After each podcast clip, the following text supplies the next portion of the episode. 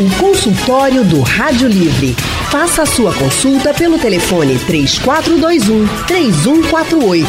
Na internet www.radiojornal.com.br. O consultório do Rádio Livre hoje vai tratar sobre a asma, um problema muito recorrente no Brasil e que no ano passado, por exemplo, segundo o Ministério da Saúde, foi responsável por mais de um milhão de atendimentos na atenção básica do SUS. Para nos ajudar, nós convidamos o médico Isaac II. Dr. Isaac é pneumologista, trabalha no Hospital Português e também no Hospital Otávio de Freitas. E Dr. Isaac também é especialista em medicina do sono. Dr. Isaac, muito boa tarde, seja bem-vindo aqui ao consultório do Rádio Livre. Boa tarde, boa tarde aos ouvintes. A gente também convidou o médico Diego Lima. Doutor Diego é médico clínico e pneumologista, trabalha no Hospital Memorial São José e está aqui com a gente hoje. Doutor Diego, muito boa tarde também, seja muito bem-vindo. Boa tarde, Anne. Boa tarde, boa tarde a todos que nos escutam. Doutor Diego, asma é uma doença crônica provocada por inflamação das vias aéreas, mas em algum caso tem cura? Ana, essa, essa pergunta é interessante, porque de fato, de maneira muito direta, a gente pode dizer que a asma é uma doença, como você falou, crônica, que não tem cura, tá certo? Isso é muito importante, porque muitas vezes os pacientes eles passam por períodos de maior controle, sem crises, e eles param de tomar as medicações, muitas vezes acreditam que foram curados da asma, mas a gente pode dizer de maneira taxativa que a asma é uma doença inflamatória crônica que não tem cura podem ter, podendo ter controle, mas cura não.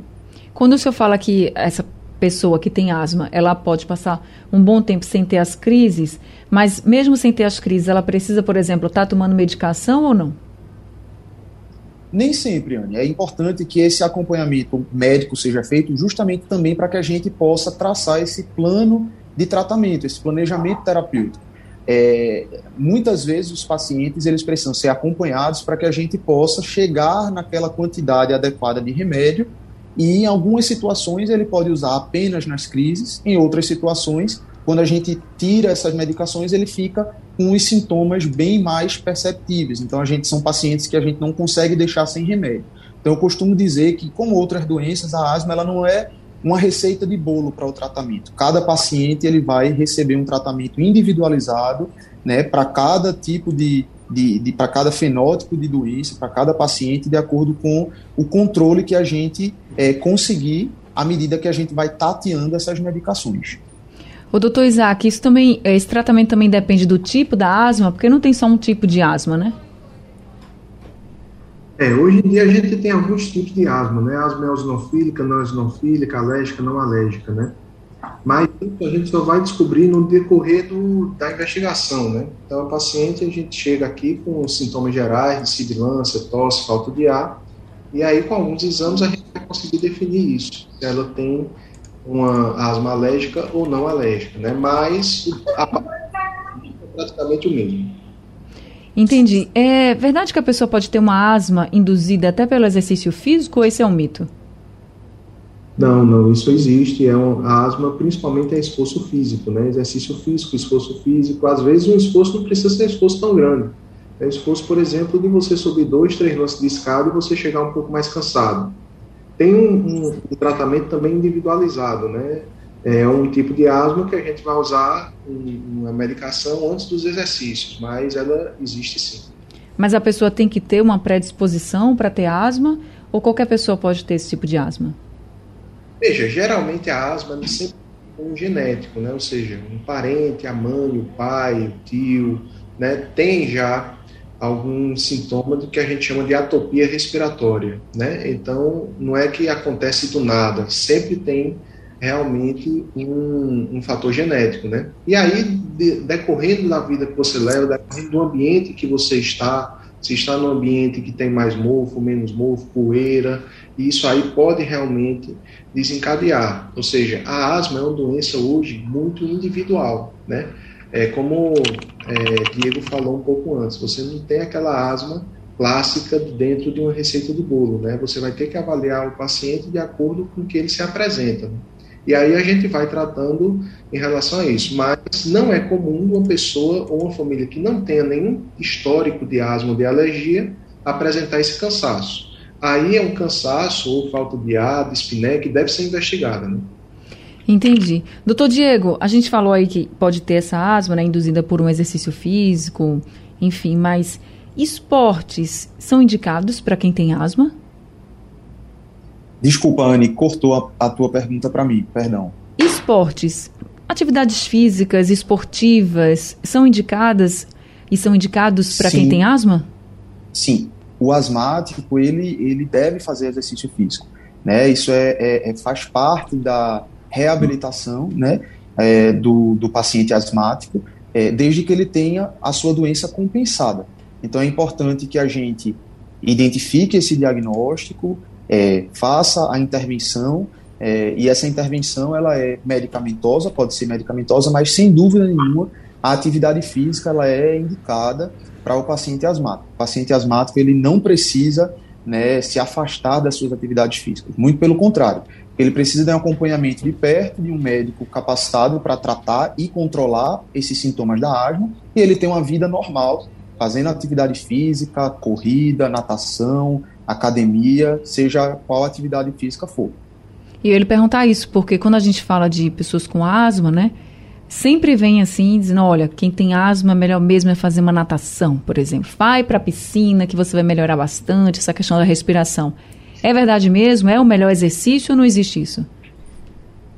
Olha, o, o, a natação é um exercício muito completo, porque ele é um exercício que obriga você a cadenciar a respiração, né, além de, tra de trazer um trabalho muscular completo de todo o corpo, é um exercício é, bem completo, mas não é o único exercício ou né, necessariamente o mais indicado para o asmático. O que a gente vê é que muitas vezes, é, e isso alguns estudos mostram, é que existe um, um, um amadurecimento do sistema imunológico, às vezes quando o paciente sai da infância para a juventude, e que muitas vezes ele para de ter crises, e aí é concomitante com a prática de, da natação. Né? A natação, eu não diria que é o único ou necessariamente a mais indicada. O paciente ele pode fazer o esporte que ele mais gostar, que ele preferir. A natação é um esporte é um bom esporte. O que a gente precisa falar da natação em si é que as piscinas que usam, que são tratadas né, com cloro, essas sim é, podem, na verdade, trazer é, um descontrole dos sintomas do paciente, porque existe um vapor de cloro ali, né, que fica suspenso na, na, na, área da piscina, nos ambientes fechados, e que muitas vezes esses pacientes, como o Isaac falou, eles são pacientes que têm atopia, são alérgicos, então ele tem rinite, ele tem conjuntivite, às vezes é, alérgica, e esse cloro ele pode irritar a mucosa do nariz, ele pode irritar os olhos e, com isso, descompensar o processo alérgico e descompensar a asma também. Então, na verdade, a, a asma, é, ela, o paciente ele pode fazer natação, tá? Não significa que todo paciente asmático que vai entrar numa piscina cloro, tratada com cloro vai necessariamente descompensar os seus sintomas, mas isso pode acontecer e muitas vezes a gente orienta que escolha, escolham piscinas com tratamentos alternativos ao cloro, ozônio, outros tratamentos aí que tem nas piscinas mais, é, mais recentes, né?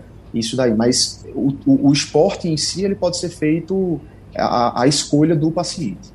E animal de estimação, doutor Isaac, a pessoa que tem asma pode ter? Veja, um tema delicado, né? É, tem alguns pacientes que têm realmente uma sensibilidade muito grande a pelo de animais. Né? É, o que eu sempre oriento para meus pacientes é que se você quiser ter um animal de estimação, você pode até ter, mas ele não pode de forma nenhuma é, dormir no seu quarto ou ficar no seu quarto. Né?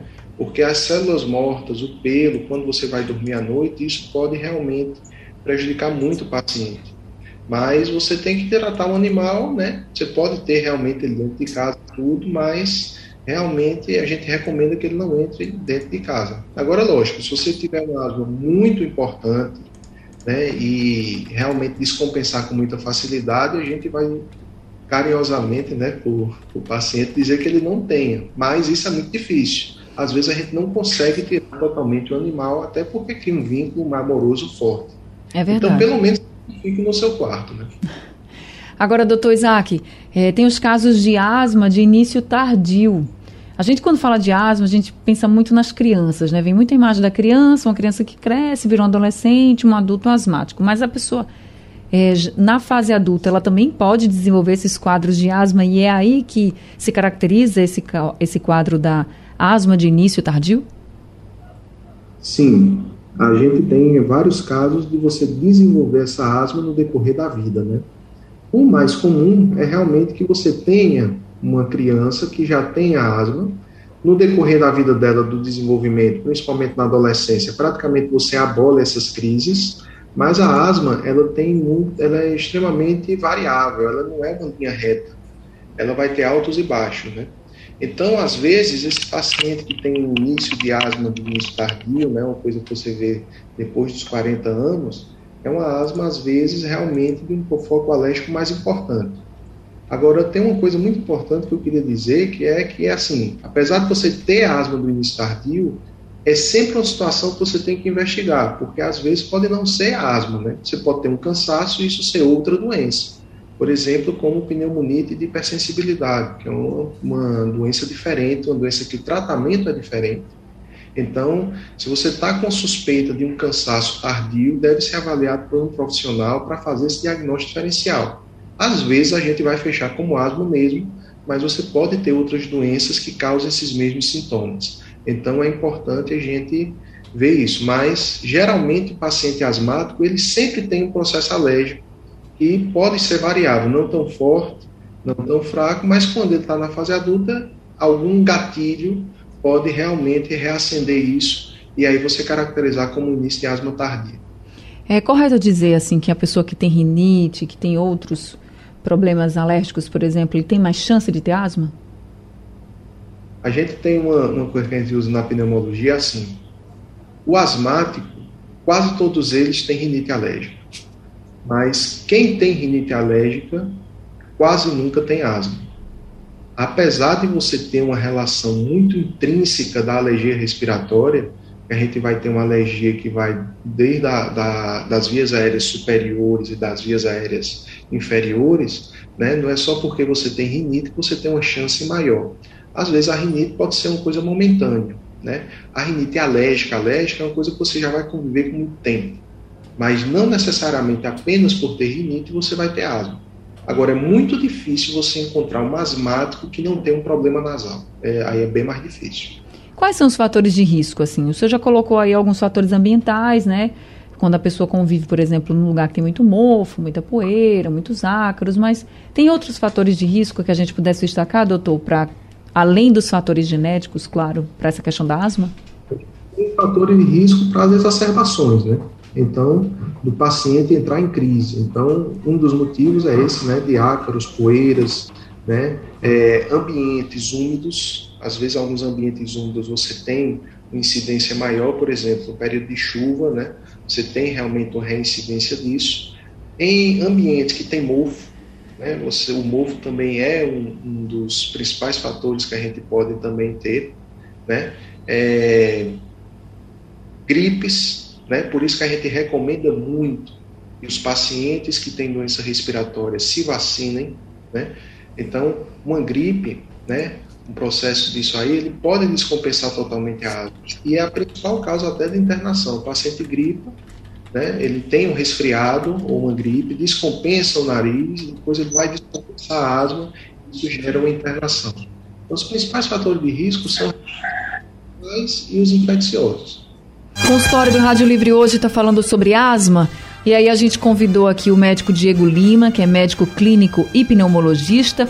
Também convidamos o médico Isaac Segundo, que é pneumologista, e já temos ouvintes conosco. Jaziel de Beberibe está aqui ao telefone. Jaziel, muito boa tarde para você. Seja bem-vindo aqui ao consultório. Boa tarde, Ana. É, eu já ouvi o médico falar aí em asma alérgica.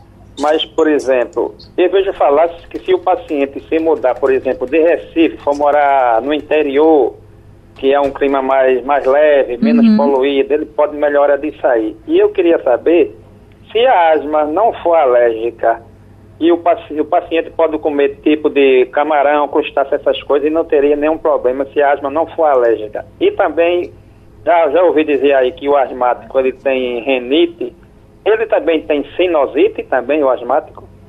Então vamos lá, vamos por partes. Obrigada, viu, Jaziel, por todas as suas perguntas. Doutor Diego, se o clima, o local for menos poluído, realmente tem muita gente, né, que é, até se muda, vai mais para perto da praia, para quem pode, claro, e, e diz que realmente melhora muito os sintomas. Isso é verdade? Pode ser verdade.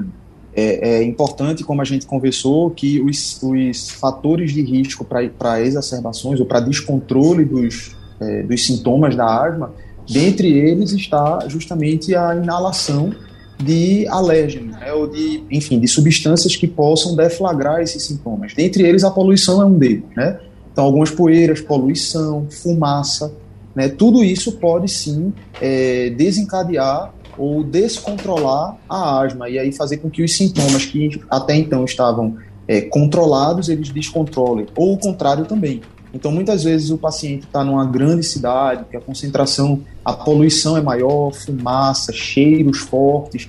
Quando ele se afasta, vai para um ambiente mais ventilado, menos poluído, muitas vezes tendo, né, no caso desse paciente, a fisiopatologia da asma dele, é, incluindo o, a, a, reação alérgica ou a inalação desses, desses alérgenos, muitas vezes sim, indo para outras cidades ou ambientes mais menos poluídos, mais ventilados, pode sim ajudar no controle da asma.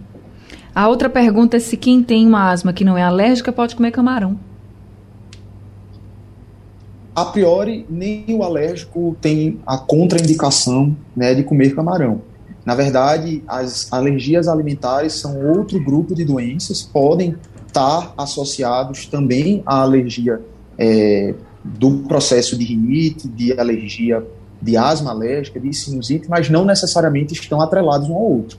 Então não dá para a gente taxar o paciente asmático é, não alérgico ou alérgico como não comer camarão. Esse caso precisa ser avaliado individualmente para a gente ver qual o caso é, em questão. E a última pergunta do Jaziel. Quem tem asma, normalmente tem rinite, foi aqui que o doutor Isaac explicou, mas também tem sinusite, doutor Diego? Veja, é, primeiro, para a gente deixar é, mais fácil para todo mundo entender, são compartimentos diferentes. Quando a gente fala de rinite, a gente está falando da mucosa nasal. Então, é dessa, dessa parte interna do nariz. Quando a gente fala de sinusite, a gente está falando de, outra, de outro compartimento anatômico, que são os seios da face. São como, são como buracos né, é, nos ossos da face, que eles são aerados, eles são é, é, é para existir só ar dentro deles. E muitas vezes existe uma contiguidade, ou seja, uma inflamação por continuação. Começa no nariz, mas pode também acometer os seios da face, fazendo as sinusites. Então, são doenças diferentes que podem estar ligadas e podem acontecer na mesma pessoa. Mas a rinite diz respeito à inflamação da mucosa do nariz, então são sintomas mais de espirros, né, de coceira no nariz, muitas vezes de coriza, e a sinusite é a inflamação ou a infecção, é, pode ter infecção associada também dos seios, na, dos seios da face, na verdade. E aí os sintomas são mais de é, tosse, às vezes produtiva, muita dor facial, sensação de pressão na face, mas são doenças diferentes. Mas respondendo a Jaziel, sim, as pessoas que têm uma rinite não controlada podem evoluir para uma sinusite. Tá certo, já temos aqui ah, o Sérgio Roberto da Estância com a gente também ao telefone. Sérgio, boa tarde, seja bem-vindo ao consultório. Boa tarde, Anne, boa tarde, doutor. É, veja só, Anne, eu, quando era criança, eu tinha vários problemas de asma, certo? Hoje eu estou com 36 anos e não tenho mais aquele, aquela frequência com a asma como eu tinha quando era criança. Mas, às vezes, me dá crise essa crise eu só venho melhorar quando eu vou no, no pronto-socorro, no caso, no atendimento de urgência. E também tenho renite alérgica. É, vai ou não vai nessa mudança de clima, é, eu fico com essa, com esse, dessa crise de, de asma. Tem algum tratamento, doutor, para isso? Doutor Isaac. Sérgio, né? O nome do Sérgio, isso, Sérgio. Tem, tem tratamento sim. É isso que a gente comentou há pouco, que a asma tem essa variabilidade né, com o tempo. Ela não é uma doença linear, ela não é uma doença constante, ela varia muito. Então, esses sintomas que você tem são, são justamente esses sintomas de variância, né? Então, você pode, em um momento, apresentar crises e piora da sua condição, em momentos que você não apresenta. O tratamento ele deve ser individualizado, mas existe sim tratamento para isso. Tanto para essas crises que você fica um pouco mais cansado e que você tem uma necessidade de ir para a emergência, como também as crises de sinusite e rinocinusite, como ele comentou. O ideal é que realmente se procure um atendimento eletivo para investigar melhor, ver como é que está esse seu padrão é, de asma, se você consegue fazer alguns exames, como espirometria, para ver o grau né, de acometimento do pulmão em relação a isso, mas você tem tratamento efetivo e você pode passar por esses momentos de mudança de clima né, de uma forma muito mais tranquila com o acompanhamento correto. O doutor Isaac, é normal ficar tendo crises de asma, assim, a pessoa que já sabe que tem a asma, esse período de mudança de tempo, a gente já, o senhor já falou assim que também é um complicador. Nesses períodos, é normal mesmo a pessoa fazendo aí o tratamento ter essas crises de asma? Não. Se o paciente está tendo crise, a gente tem que avaliar para ver o que foi que desencadeou essa crise. A coisa mais comum que acontece é quando o paciente não tem um tratamento adequado e ele entra em crise. Né? O paciente que faz o tratamento adequado, muito difícil dele ter, ele passa por esses momentos muito mais fácil, ele não tem aquele cansaço que ele tinha. Agora, se você está fazendo o tratamento e mesmo assim você está tendo crises recorrentes, né, e aí a gente cita um pouco dos sinais de alerta, por exemplo, você usar a medicação de resgate no mínimo três vezes por semana, ou você despertar à noite com crise de asma, mesmo você fazendo tratamento, a gente tem que avaliar.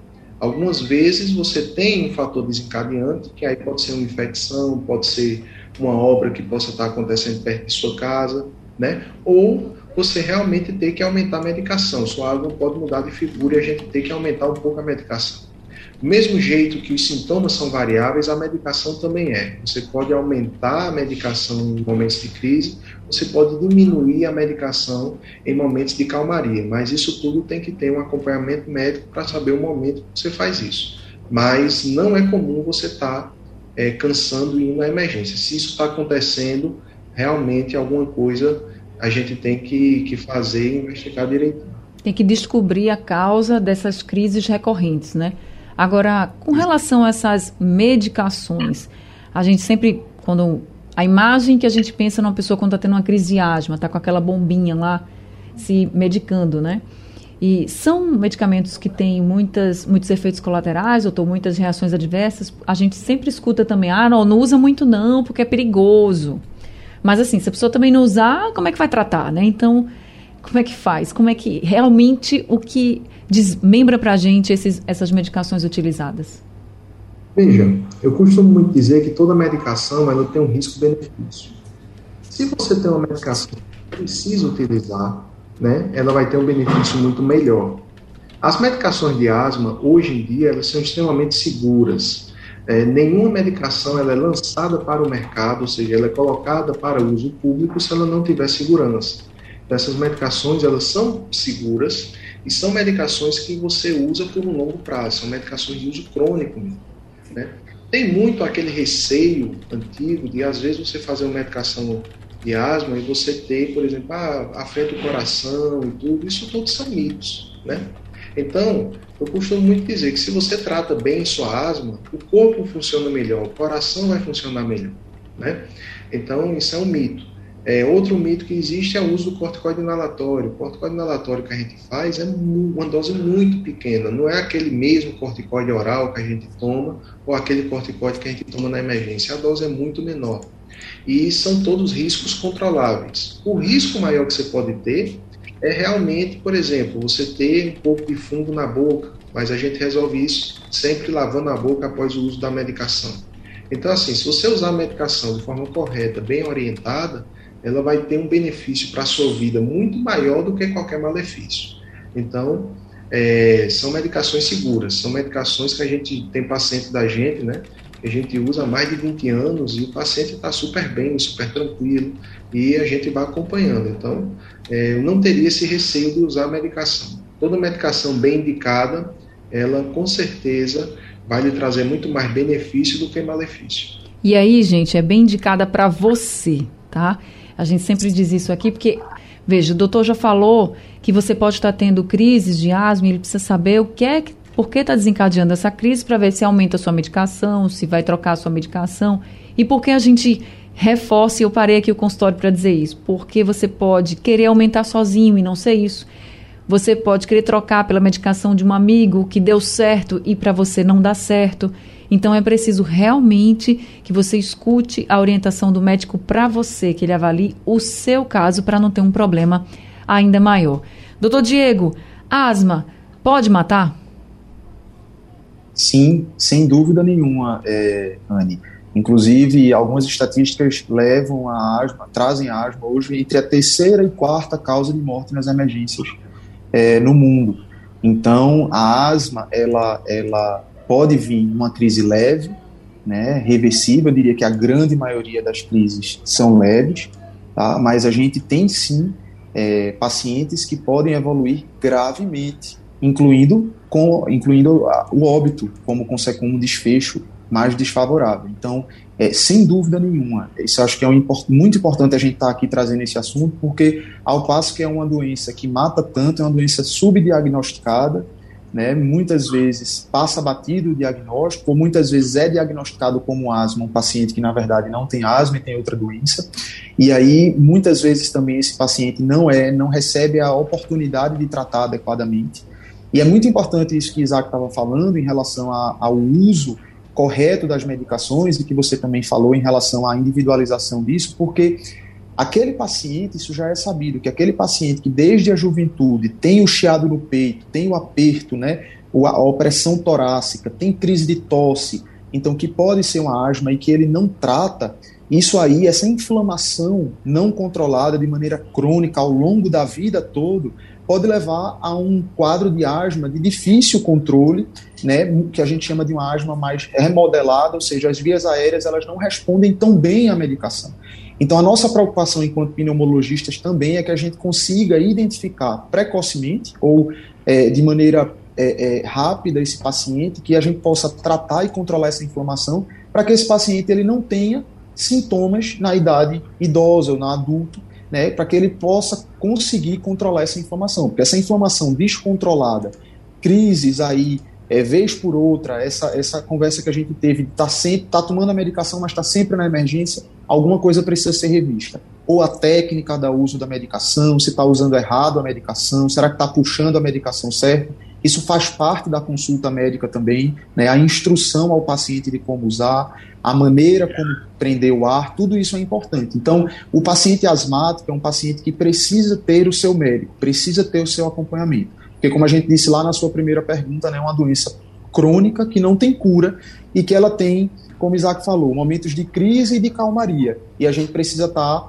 pronto para intervir na hora certa, porque sim, a asma pode matar. Consultório do Rádio Livre hoje falando sobre asma. E a gente precisa combater a asma, né, gente? Então, nós estamos recebendo aqui o médico pneumologista Dr. Isaac II e também o médico clínico e pneumologista Dr. Diego Lima. Temos alguns ouvintes com a gente. Roberto de Salgadinho está aqui ao telefone. Roberto, seja bem-vindo ao consultório. Boa tarde. Boa tarde, boa tarde, doutores. Olha, minha mãe é asmática desde a adolescência. O problema maior, já andamos médicos e mais médicos, o problema dela, ela diz que é um refluxo que ela tem. Ela se sufoca, é, é que a gente vê, quando ela está nas crises, a gente pensa que ela vai se sufocar e vai morrer. É normal esse tipo de refluxo para quem tem asma e é velha já. Doutor Isaac. Veja, a doença do refluxo é uma doença diferente da asma, tá? Não é porque você tem asma que você vai ter mais refluxo. Mas a doença de refluxo, ela pode realmente, às vezes, descompensar um pouco a asma, principalmente porque ela provoca muita tosse. E a tosse pode ser um irritativo das vias aéreas, e isso faz com que você possa realmente desencadear uma crise. Mas são doenças diferentes e que merecem tratamentos e abordagens diferentes. Para o refluxo, realmente a gente tem que evitar alguns alimentos, né, como por exemplo, né, excesso de café, chocolate, pimenta, frituras, né, sempre realmente após o, o, as refeições permanecer pelo menos 30 minutos sentado e não logo depois que se alimentar deitar, né? Às vezes a gente precisa usar medicações também. Então, assim, se você controlar bem o refluxo, você vai também controlar a asma. Ao contrário, se você controlar bem a asma, não fizer essas atitudes, essas orientações, o refluxo realmente pode ficar descontrolado e ter outros sintomas. Né? Então, são doenças diferentes, merecem abordagens diferentes, mas sempre que você trata todo o conglomerado do paciente, né, ou seja, o foco no paciente, você tratando todas as comorbidades, elas também vão se ajudando a se ajustar no paciente, com certeza. Érica Salles de Garaçu mandou aqui uma mensagem para o nosso WhatsApp. Ela diz, doutor Diego, o seguinte: diz assim, tinha crises de asma até os meus 14 anos. Parou.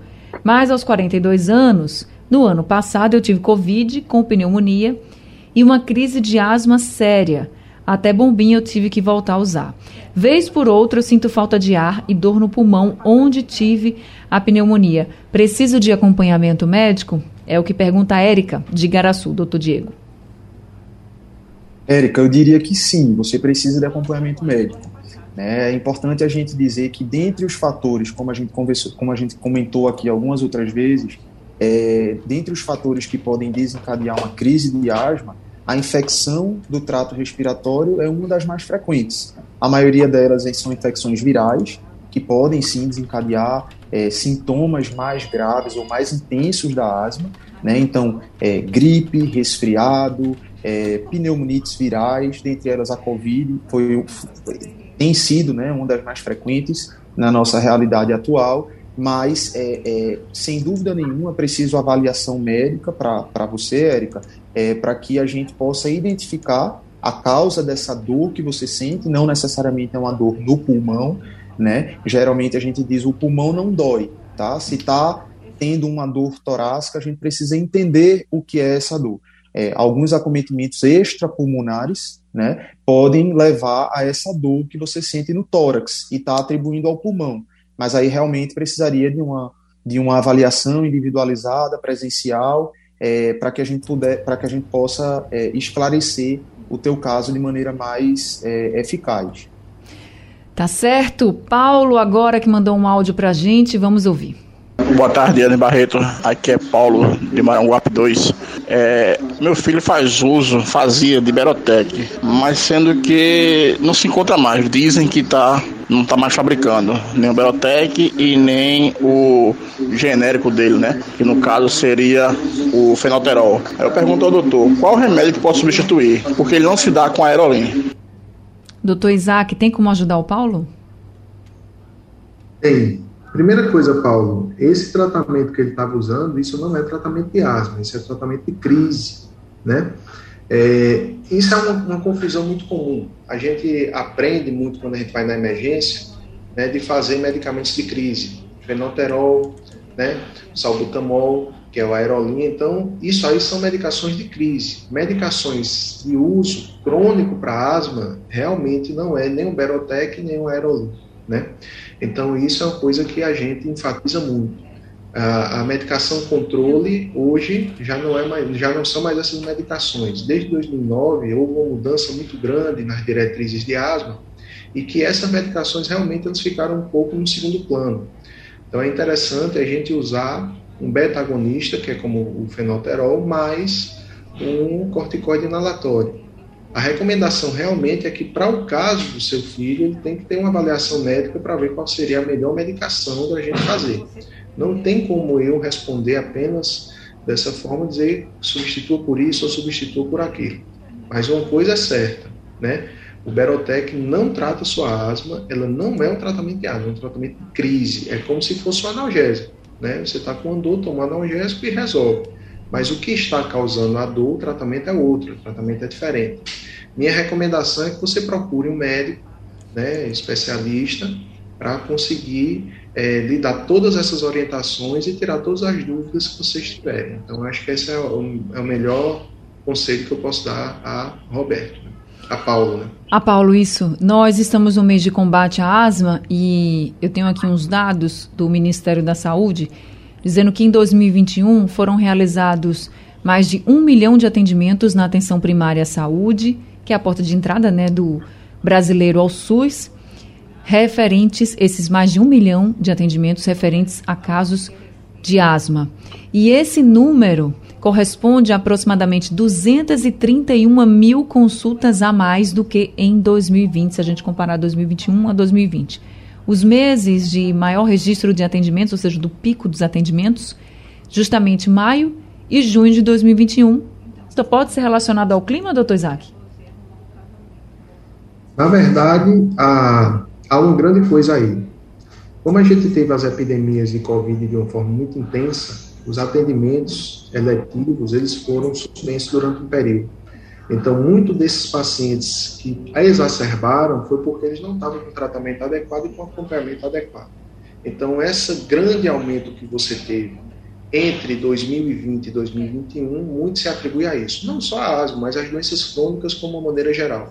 Hipertensão, diabetes, né, problemas cardíacos e problemas pulmonares também entram nisso. Em relação aos meses mais frequentes, sim, o clima influencia bastante nisso. Né? Você fica realmente é, mais exposto a ter crises, né? Então você tem um aumento importante né, dos atendimentos de asma, mas realmente a gente tem que considerar essa, essa singularidade, essa individualidade, esse momento único que a gente viveu nas nossas vidas e que isso complicou também o acompanhamento de doenças respiratórias. Então, gente, todo mundo de olho nesses sintomas. Qualquer sintoma que você acredite que seja asma, se você já sabe que tem asma e está tendo crise, vai ao médico, não se automedica, mas vai vai saber o que é está desencadeando essa crise, vai saber como é que pode ser o, seu tratamento. Não brinca. Asma é uma doença recorrente no nosso país, uma das principais doenças respiratórias que a gente tem, mas é preciso ter cuidado, é preciso ter atenção, não dá para a gente brincar. Asma mata e a gente precisa de muita orientação. A gente hoje teve muita orientação aqui no consultório, infelizmente o nosso tempo acabou, mas eu queria agradecer muito ao doutor Isaac por estar aqui com a gente, disponibilizando um tempinho da sua agenda e respondendo a tantas perguntas dos nossos ouvintes. Muito obrigada, viu, doutor Isaac? Seja sempre muito bem-vindo. Obrigado, gente. Um prazer participar com vocês e eu estou à disposição para qualquer dúvida que surgir, alguma coisa, a gente está por aqui para ajudar todo mundo. Seja sempre muito bem-vindo, doutor Isaac, gente. Ele trabalha no Hospital Português, no Otávio de Freitas, e o número do consultório é o 3416 1185. Doutor Diego Lima, também agradeço bastante a sua participação aqui no consultório, tantas informações, tantas orientações que o senhor trouxe. Muito obrigada e seja também sempre muito bem-vindo. Obrigado, Anne, por mais uma oportunidade. Obrigado, Isaac, pela companhia da conversa. E estou sempre à disposição também. Obrigado a todos. Doutor Diego trabalha no Hospital Memorial São José e o número do consultório é o 3231 6013. Obrigada a todos os ouvintes também. Consultório do Rádio Livre chegando ao fim. O consultório do Rádio Livre. Sugestão ou comentário sobre o programa que você acaba de ouvir, envie para o nosso WhatsApp 99147 8520.